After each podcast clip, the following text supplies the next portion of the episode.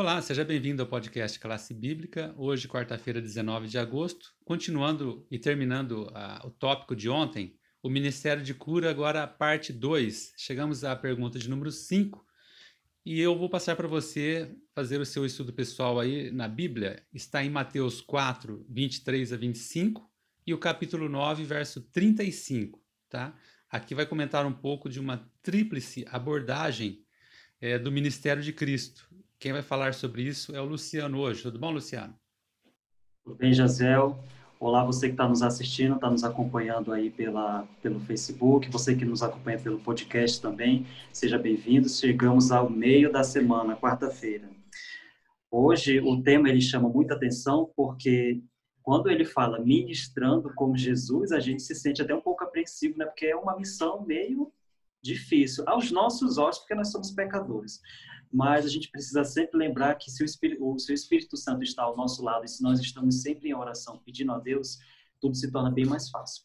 Vamos ao, ao assunto que a gente vai basicamente terminar um tema que foi abordado na terça-feira, né, que fala sobre o ministério da cura de Jesus Cristo e hoje, como o Jazel acabou de fazer a primeira é, introdução, é, alguns aspectos relacionados a Cristo e como que ele atuou naquele momento, né, no momento da sua, do seu ministério. Já tinha sido batizado, já estava no momento do ministério, atuando com curas, pregações. Essa era a grande ideia. Né? O texto citado, o texto lá em Mateus, capítulo 4, um, um texto super interessante, inclusive te, te peço para que você, caso tenha mais curiosidade, leia. E aí a pergunta, né, que tríplice abordagem formava a base do ministério de Cristo. Muito simples, né? Se a gente pegar ali, a gente vai pegar, a gente vai conseguir juntar essa tríplice, que ela é formada pela pregação, o ensino e a cura. Nenhuma nem outra, né? As três juntas. Aí por quê? Por que dessa forma? E aí o autor ele explica de uma de uma forma assim um pouco mais prática, né? Que Jesus ele reuniu esses três aspectos do seu ministério, né? Porque ele precisava compartilhar de uma maneira mais externa aquilo que era necessário para que as pessoas entendessem a respeito da sua segunda volta, né? E para que todos pudessem entender o seu propósito na Terra. Era essa a grande intenção. E aí tem até uma citação aqui de João, que está lá no capítulo 10, né? Que o próprio Cristo fala: Eu vim para que tenham vida e tenham abundância. Então, é, você deve imaginar quão magnífico, né? Já pensou Jesus Cristo hoje em dia, no século 21, se ele tivesse aqui na Terra, né? Quantas e quantas pessoas estariam aos seus pés em busca de solução? Porque as pessoas, elas, às, às vezes a gente é assim, a gente não tem mais solução para os nossos problemas, para as nossas doenças, os nossos familiares que estão passando por sérios problemas, estão internados há meses numa UTI, e às vezes você não tem para onde recorrer. Então, quando você não tem para recorrer, para onde recorrer, você busca até usar do quanto você puder usar a sua fé. E foi isso que aconteceu naquela época. E olha só quão maravilhoso foi o poder de Cristo na vida dessas pessoas. Na pergunta 6, continuando, agora com os versos aí do capítulo 1 de Marcos, os versos 32 até o 39, vai mostrar aí um, um episódio de Jesus, ele passando todo dia curando, mas em vez de ele ficar naquela cidade, depois ele acabou não curando todas as pessoas e indo para outra, porque tinha algum aspecto importante aí.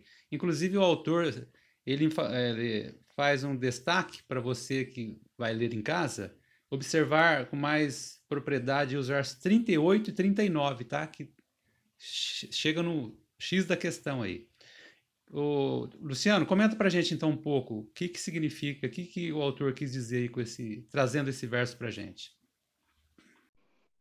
Então, só para deixar bem claro aí para os nossos ouvintes, é basicamente como se a gente estivesse tratando de, um, de uma turnê ministerial de Jesus Cristo, né? porque ele estava passando por várias cidades, já tinha saído ali da região onde ele mais pregava, é, inclusive até acusado, né, porque estava sendo acusado pelos fariseus, porque ele estava batizando mais do que o próprio João Batista, né? Imagina você ter uma acusação dessa. Mas a gente percebe que na verdade não era bem assim, né? Ou por mais que fosse, né, não existe por que você ter, tirar uma conclusão dessa, porque até os discípulos já estavam fazendo batismo naquela época. E aí só para a gente fechar essa questão do, essa pergunta aí, que é a, nossa pergunta 6, a resposta é bem simples, né? Porque ele desejava pregar em outros lugares a intenção de Cristo era levar o evangelho. Se a gente, se a gente for tentar assim descobrir qual é o principal eixo temático, o eixo temático do Novo Testamento é a pregação do reino de Deus. Esse é, é, o primeiro aspecto. Então, essa foi a missão de Jesus Cristo. Foi por isso que ele veio à Terra, né, para pregar o reino de Deus. Então, isso aí já fica bem claro. E, inclusive, até o autor fala né, que a, a história é bem esclarecedora. E é isso, a Bíblia ela é esclarecedora. Depois de curar multidões no dia anterior, no dia seguinte, Jesus abandonou as multidões que o buscavam e ainda precisava de cura. Ou seja, por mais que ele tivesse feito ali uma semana de cura, ainda tinha muita gente para ser curada.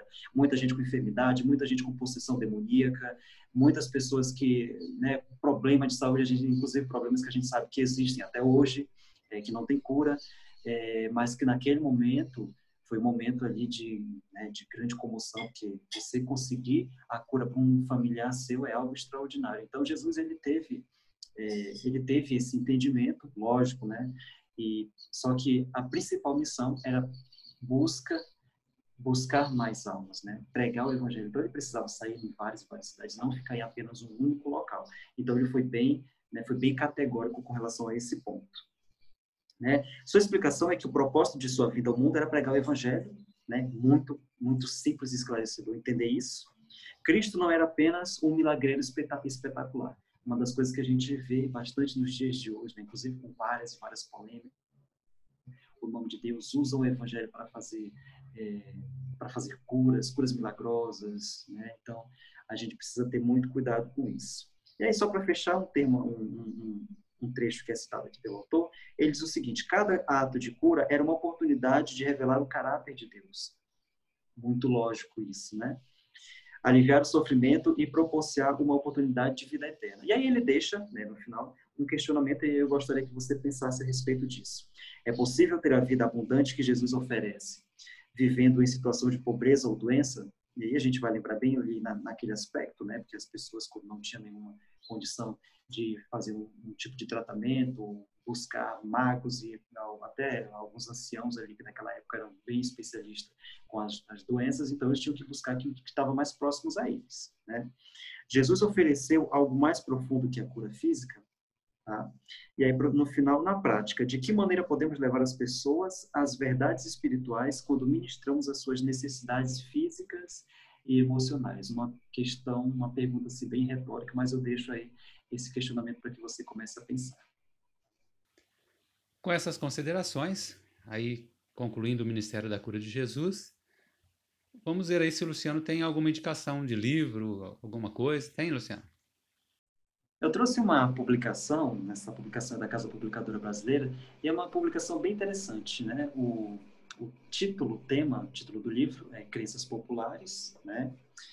Bem polêmico, o que as pessoas a, a, o que as pessoas acreditam e o que a Bíblia realmente diz sobre algumas crenças populares, algumas crenças, inclusive crenças milenares, né? A gente sabe que existem algumas é, algumas crenças que existem a respeito da morte, a respeito da Bíblia Sagrada. Né? Alguns interpretam a Bíblia como um manual é, espiritual ou então como livro de cristandade. E aí o autor, que é o Samuel Bakioc, Samuel Bakioc, ele é um, é um teólogo já falecido, né? Ele se formou na Universidade Gregoriana né, de Universidade Gregoriana Católica de Roma.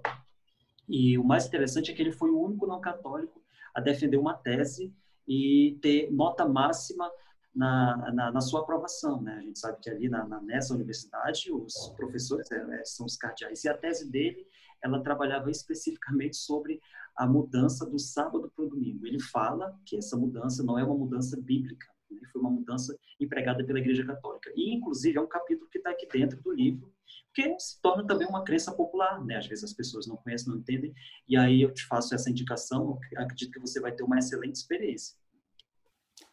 Luciano, obrigado pela indicação. Com isso terminamos o nosso tema de hoje espero você até amanhã para continuarmos esse assunto tão importante. Até lá.